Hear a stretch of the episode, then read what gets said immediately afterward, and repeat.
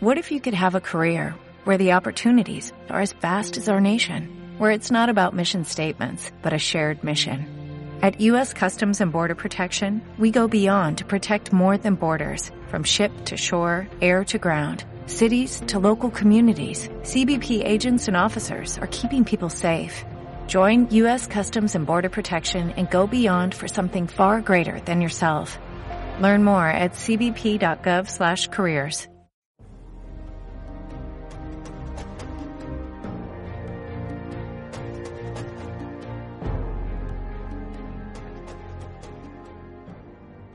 Hola, ¿qué tal? Mi nombre es Antonio Escudero, soy profesor de Geografía e Historia en el IES Fray Luis de León, de las Pedroñeras, en la provincia de Cuenca, y vamos a intentar poner un poco de luz sobre uno de los eh, epígrafes que inaugura el segundo bloque de contenidos de la asignatura de Historia de España para segundo de bachillerato. En este caso comenzamos en el siglo XIX con el tema 3, la crisis del antiguo régimen en España entre 1808 y 1833. En este tema vamos a analizar eh, un primer epígrafe, como es la crisis de 1808 y la guerra de la independencia. Posteriormente, en un segundo epígrafe, trataremos el tema de la Constitución española de 1812 y la revolución liberal de las Cortes de Cádiz para finalmente hablar del reinado de Fernando VII y de sus distintas etapas al frente del mismo. Bueno, pues sin más, eh, si te parece, empezamos señalando en este caso la importancia que tiene la Guerra de la Independencia, que transcurre entre seis años, entre 1808 y 1814. Y es que la Guerra de la Independencia marca un punto de inflexión un punto y aparte, un punto de ruptura en la evolución histórica de nuestro país, en tanto en cuanto durante estos seis años de lucha contra el invasor francés, pues se va a dar en España una ruptura total con, con el antiguo régimen anterior. En el ámbito social, pues pasaremos a aquella sociedad de clases, dejando atrás la sociedad estamental propia de los siglos anteriores, en el ámbito, por ejemplo, político, de manera progresiva, el constitucionalismo se irá abriendo paso a la monarquía absoluta.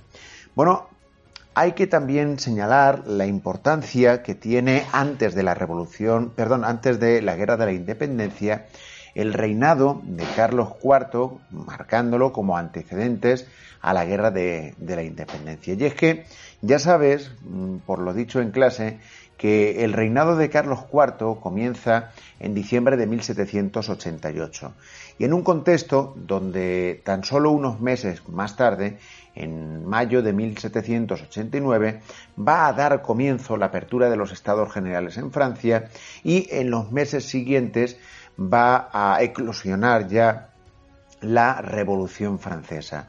De modo que la Revolución Francesa y todas las ideas que llevan aparejadas, aquella explosión de, la idea, de las ideas de la Ilustración, hace que aquí en España se viva con, con cierto miedo. Por eso, entre las primeras medidas de Carlos IV ante aquella Revolución Francesa en el país vecino está el hecho de la congelación de las reformas que su padre Carlos III había llevado a cabo. De hecho, Carlos IV lo primero que hará será apartar a algunos de estos ministros ilustrados del ejercicio del poder, así como desterrar a otros muchos, como por ejemplo Jovellanos. También es cierto, entre, entre otras muchas medidas, que eh, persigue los panfletos ilustrados eh, o que tengan algo que ver con, con, las ideas de la Ilustración o de la Revolución Francesa, así como ordena que todos aquellos estudiantes españoles que se encuentren en el extranjero vuelvan de nuevo a nuestro país.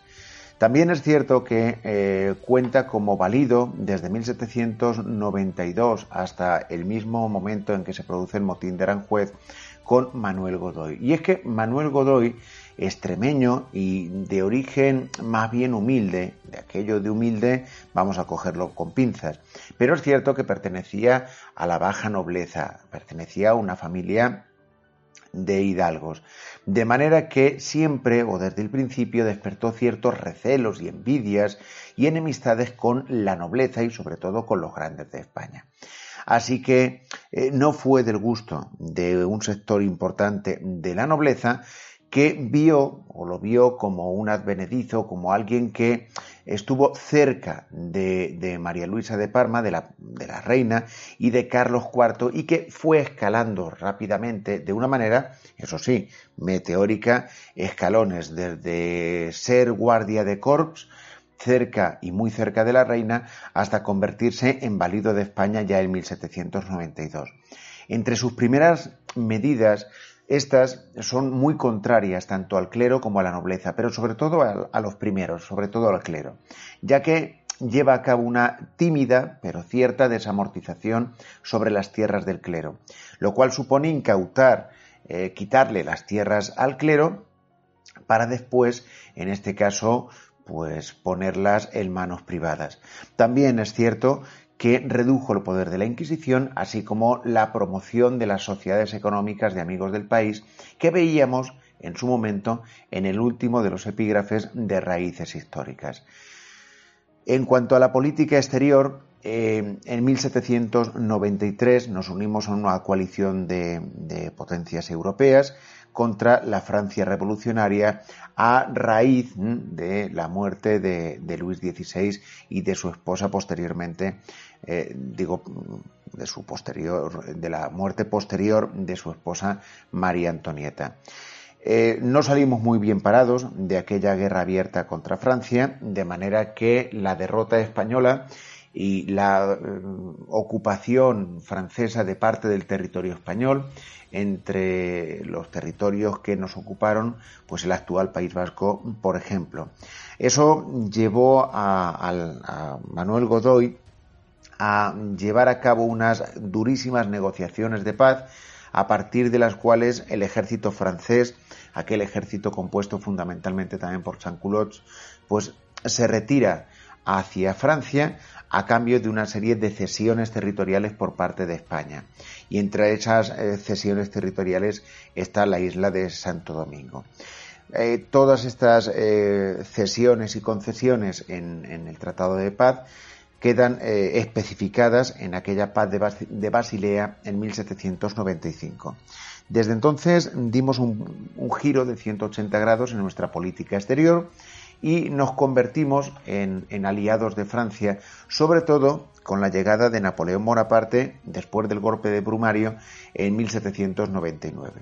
A partir de ahí, nuestro principal enemigo, tanto de España como de Francia, va a ser eh, Gran Bretaña y eh, dicha coalición o dicha unión entre España y Francia queda eh, significativamente de manifiesto en la batalla de Trafalgar en torno a 1805.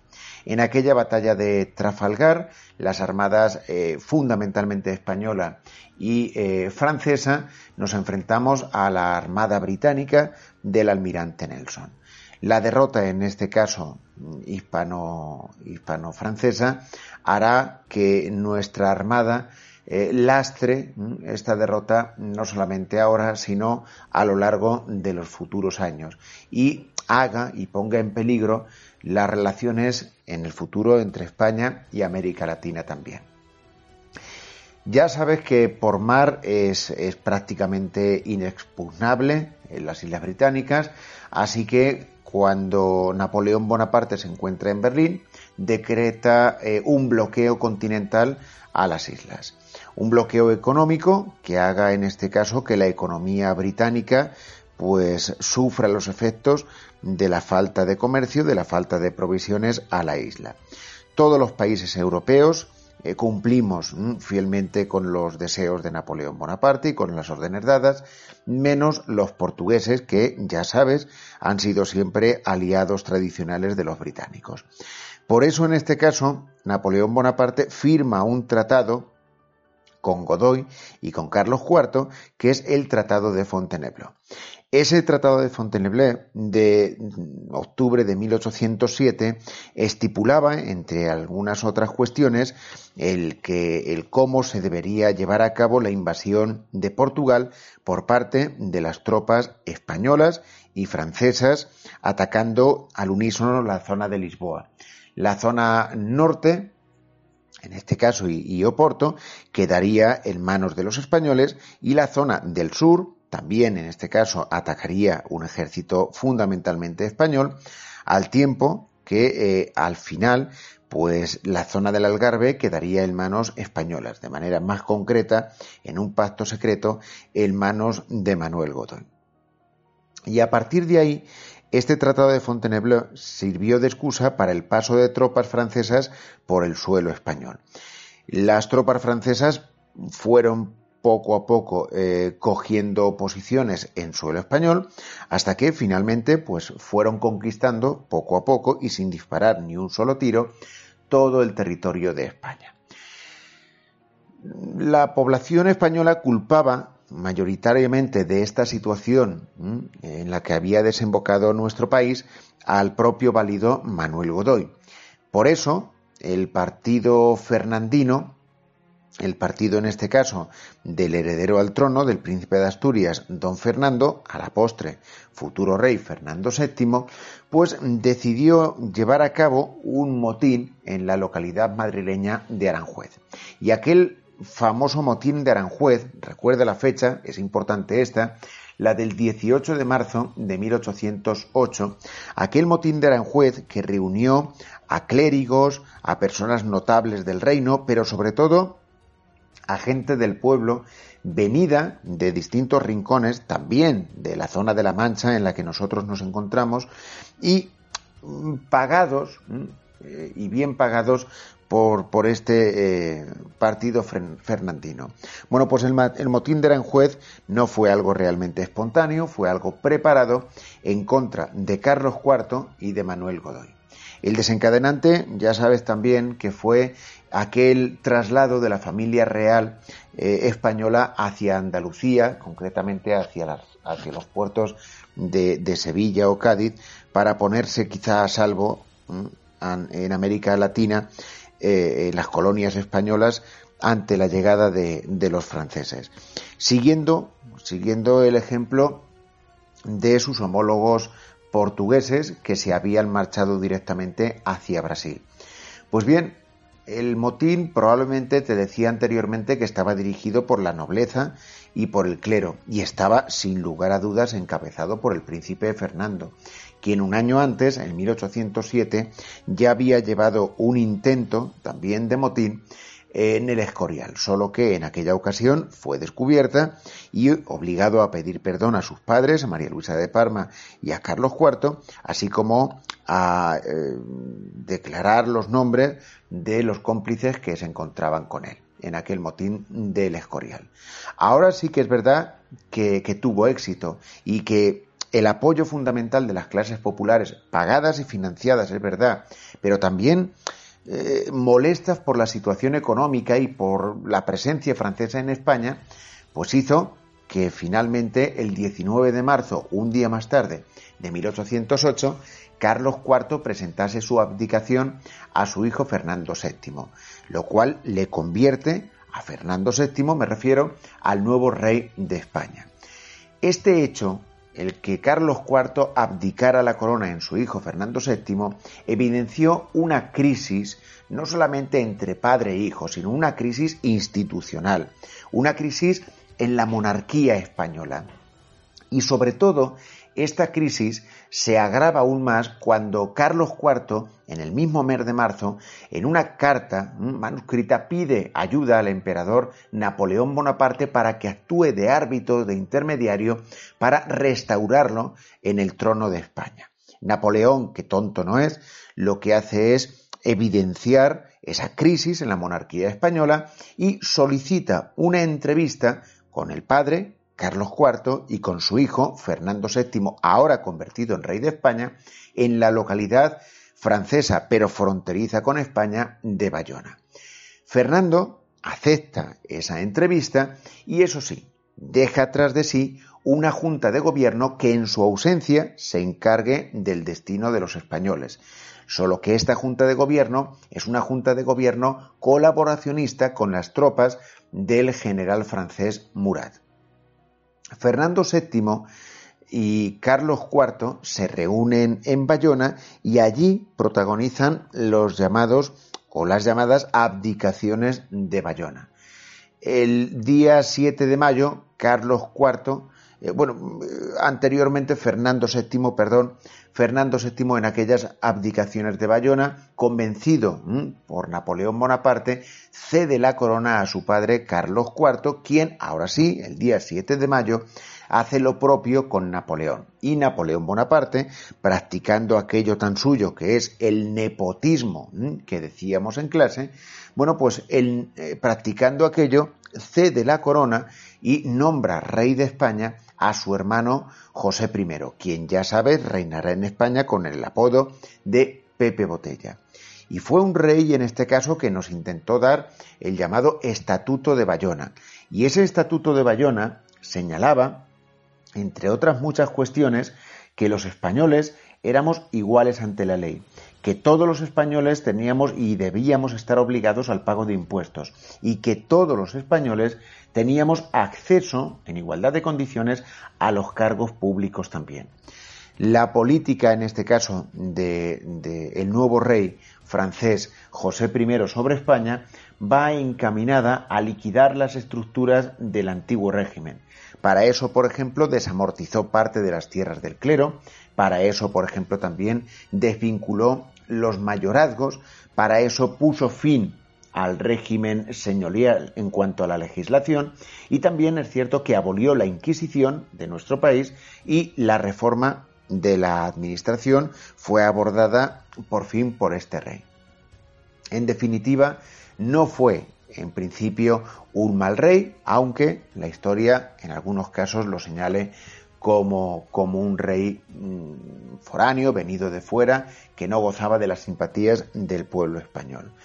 Y mientras que en Bayona están a la gresca entre padre e hijo, Napoleón y José I, y quién da la corona y quién no, en España, varios días antes ya había saltado eh, el levantamiento popular. Y las noticias de Bayona y sobre todo también la salida del infante del pequeño Francisco de Paula enciende la mecha que hace explosionar por completo eh, eh, la quietud de los españoles entonces.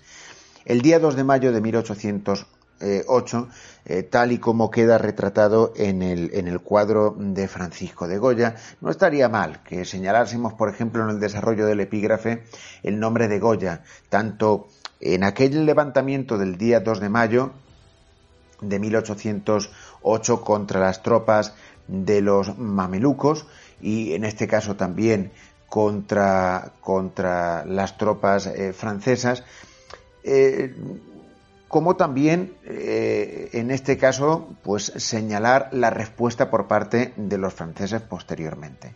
El día 2 de mayo el levantamiento de Madrid se extiende por todo Madrid. De hecho, el alcalde de Móstoles ya sabes también que eh, lanza un bando municipal en el que le declara, en este caso la guerra a, toda España, extiende la guerra contra los franceses y eh, por otro lado también hay que señalar que todo el mundo esperaba que interviniese de manera decidida el ejército español. Pero es que no ocurre. Solamente los capitanes del Parque de Artillería de Monteleón, Daoiz y Velarde, se intentan enfrentar contra más de 30.000 soldados franceses. Así que en España lo que se produce es una auténtica ausencia de poder. Esa ausencia de poder la cogen las llamadas juntas de defensa y armamento. Por ejemplo, la primera que se creó en España fue la de Asturias. Y asumen o asumieron la soberanía y organizaron también la resistencia ante, ya digo, el vacío de poder, perdón, que se genera tras las aplicaciones de Bayona. Primero, las juntas de defensa y armamento tuvieron un carácter local Posteriormente se reunieron en las llamadas juntas provinciales y finalmente, a partir de septiembre, se crea aquella Junta Suprema Central Gubernativa del Reino, que hará las veces de gobierno provisional, llevando a cabo la dirección de los esfuerzos militares en la guerra y también, al mismo tiempo, las tareas de gobierno en la misma. Ya sabes también que las formas de lucha que nosotros llevamos en contra eh, o, durante la Guerra de la Independencia hasta 1814, pues eh, fueron los llamados sitios eh, importantes, los de Zaragoza, Gerona o por ejemplo también Cádiz, o también la guerra de guerrillas o las partidas, reguladas, como ya veremos ahora después, por la Junta Central. Es importante también que en este epígrafe señalemos las distintas posturas mm, que los españoles eh, adoptamos frente a la invasión francesa y la monarquía de José I. Y en ese sentido, eh, cabe destacar la postura de los llamados afrancesados, población española que simplemente se puso del lado de José I, que procedían la mayor parte de ellos de las filas del despotismo ilustrado y que hoy en día se consideran que no fueron malos españoles, sino que eran partidarios de las reformas y de la modernización, evitando los excesos que al otro lado de los Pirineos, en la Revolución Francesa, se habían producido, y que consideraban que la monarquía de los Borbones no había sido capaz de llevar a buen término estas reformas y que quizá la monarquía de los Bonaparte sí podría llevarla a cabo. Frente a los afrancesados tenemos al Frente Patriótico. A todos ellos les une un, como te dije en clase, un odio visceral, un odio desde las entrañas a José I y a la monarquía que él encarna.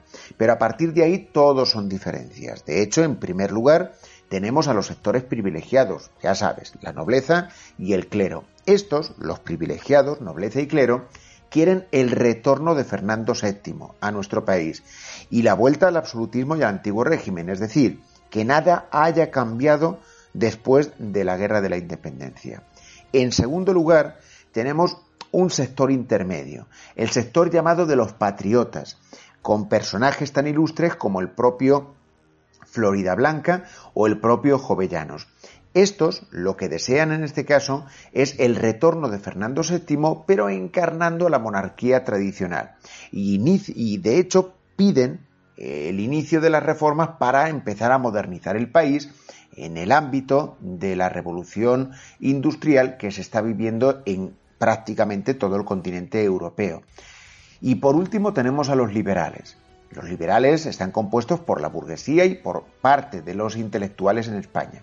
Estos sí que son partidarios del fin definitivo del antiguo régimen, del fin de una sociedad estamental, y son partidarios del parlamentarismo, del desarrollo del capitalismo, son partidarios en definitiva de llevar a cabo en España una revolución liberal burguesa, es decir, medidas que conectan muy mucho con aquel estatuto de Bayona que José I quería hacer. Pero en este caso pretenden que seamos nosotros los españoles los que lo llevemos a cabo.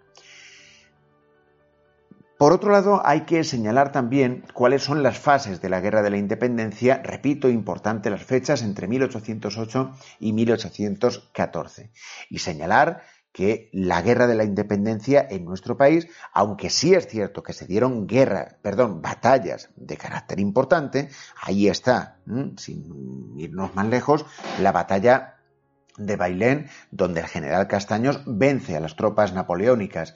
Pero no, en definitiva, no es esta, la guerra de la independencia, una guerra de grandes batallas, sino que cuenta con elementos eh, de revuelta popular, más bien. Al mismo tiempo, nuestra guerra de la independencia se circunscribe eh, y se contextualiza en, un conflicto mucho mayor en Europa, como son las llamadas guerras napoleónicas. De ahí que tengamos eh, la participación de Portugal en suelo español y también la intervención decidida a favor de Portugal y de España de Gran Bretaña. La primera fase de la Guerra de la Independencia eh, ocurre durante el verano de 1808, entre los meses de mayo y agosto, eh, hasta eh, más o menos la batalla de Bailén. Y en ese sentido hay que señalar también que eh, las, líneas de, las líneas de actuación napoleónicas iban encaminadas a el mantenimiento de la línea de aprovisionamiento entre Madrid y Francia, lo cual garantizaba las provisiones de armamento, hombres, etcétera, hacia la capital de, nuestro país. También es cierto que había otra línea que era intentar llegar lo antes posible a Cádiz, liberar eh, Cádiz por parte de los franceses, donde la flota francesa estaba bloqueada por la Armada española y británica. Esta primera fase es una fase mala, una fase desastrosa para los intereses de José I, sobre todo porque no sabe rendir las ciudades de Zaragoza o de, por ejemplo, Gerona.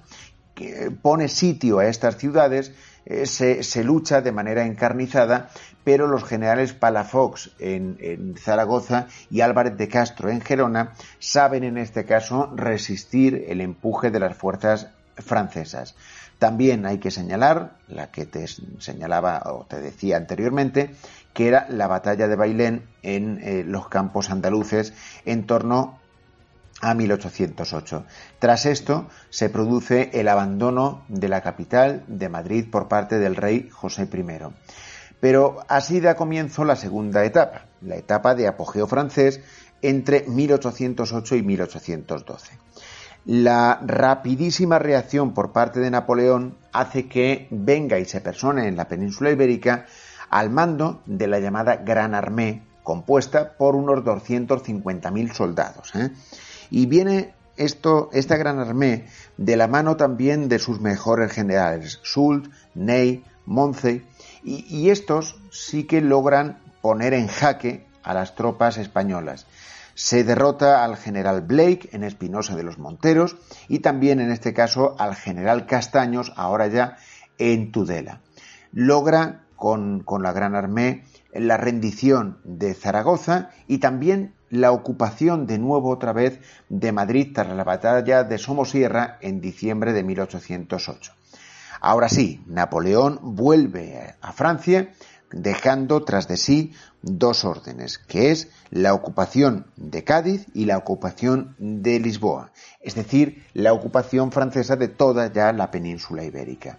Sin embargo, la guerra de desgaste y la guerra o la guerra de guerrillas va a dificultar en grado sumo la ocupación francesa de la península ibérica.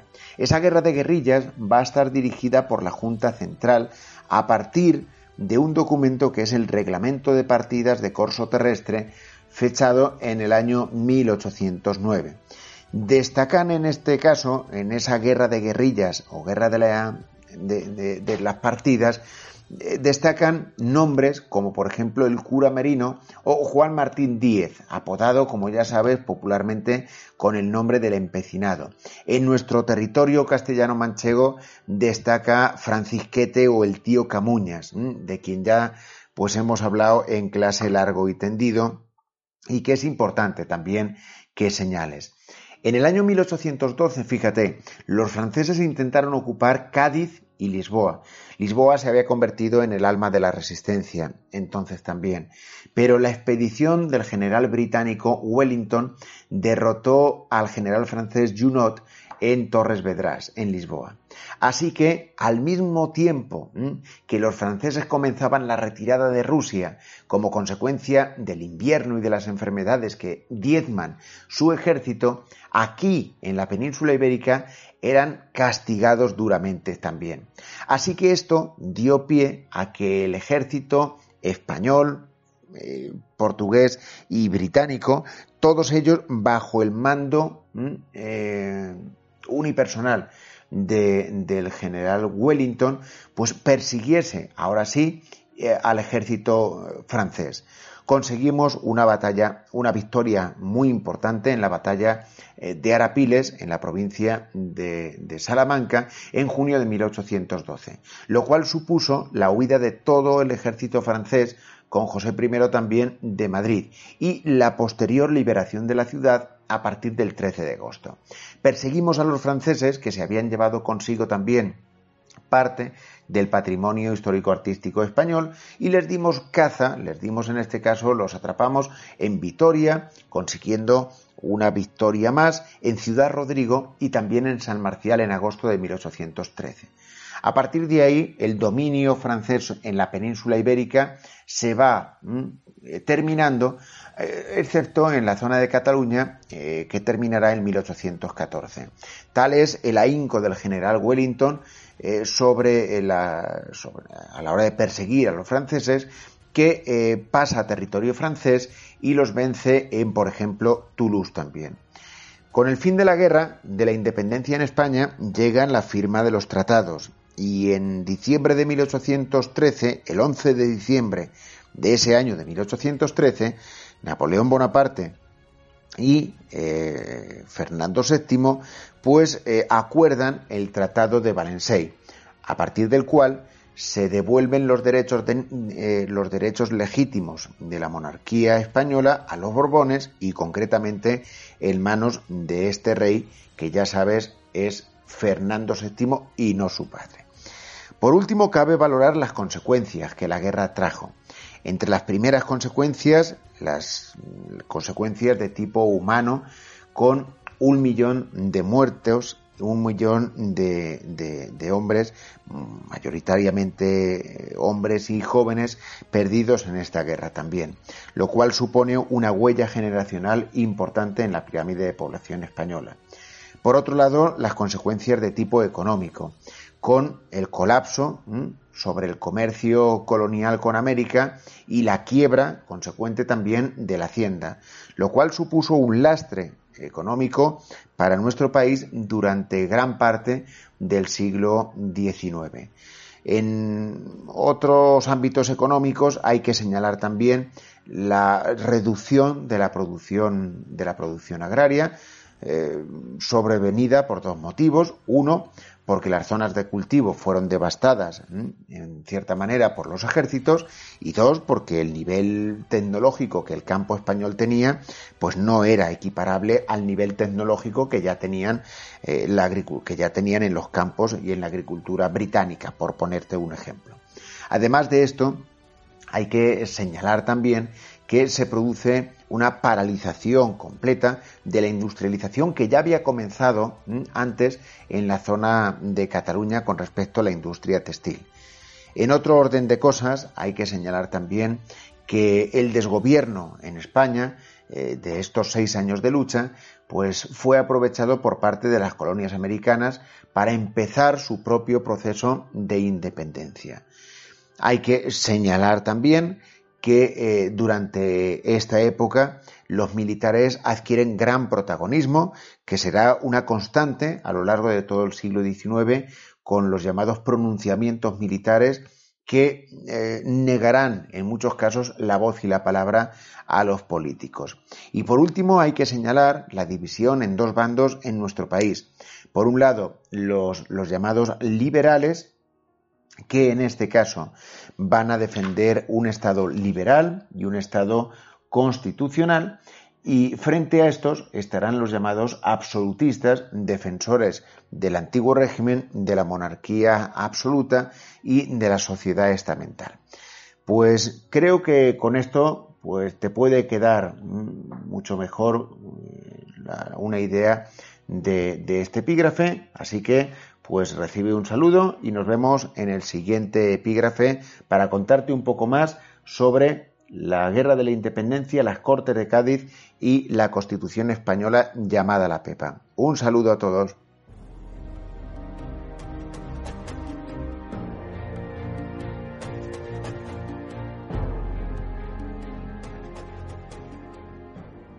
Como nuevo cliente de Western Union, puedes disfrutar de una tarifa de envío de 0 dólares en tu primera transferencia internacional de dinero en línea. Envía dinero a los tuyos en casa de manera rápida, fácil y conveniente. Visita westernunion.com o descarga nuestra app hoy mismo y tu primera tarifa de envío corre por nuestra cuenta. Aplican ganancias por cambio de moneda. No disponible para tarjetas de crédito y envíos a Cuba. Servicios proporcionados por Western Union Financial Services Inc. NMLS 906983 o Western Union International Services LLS NMLS 9069 85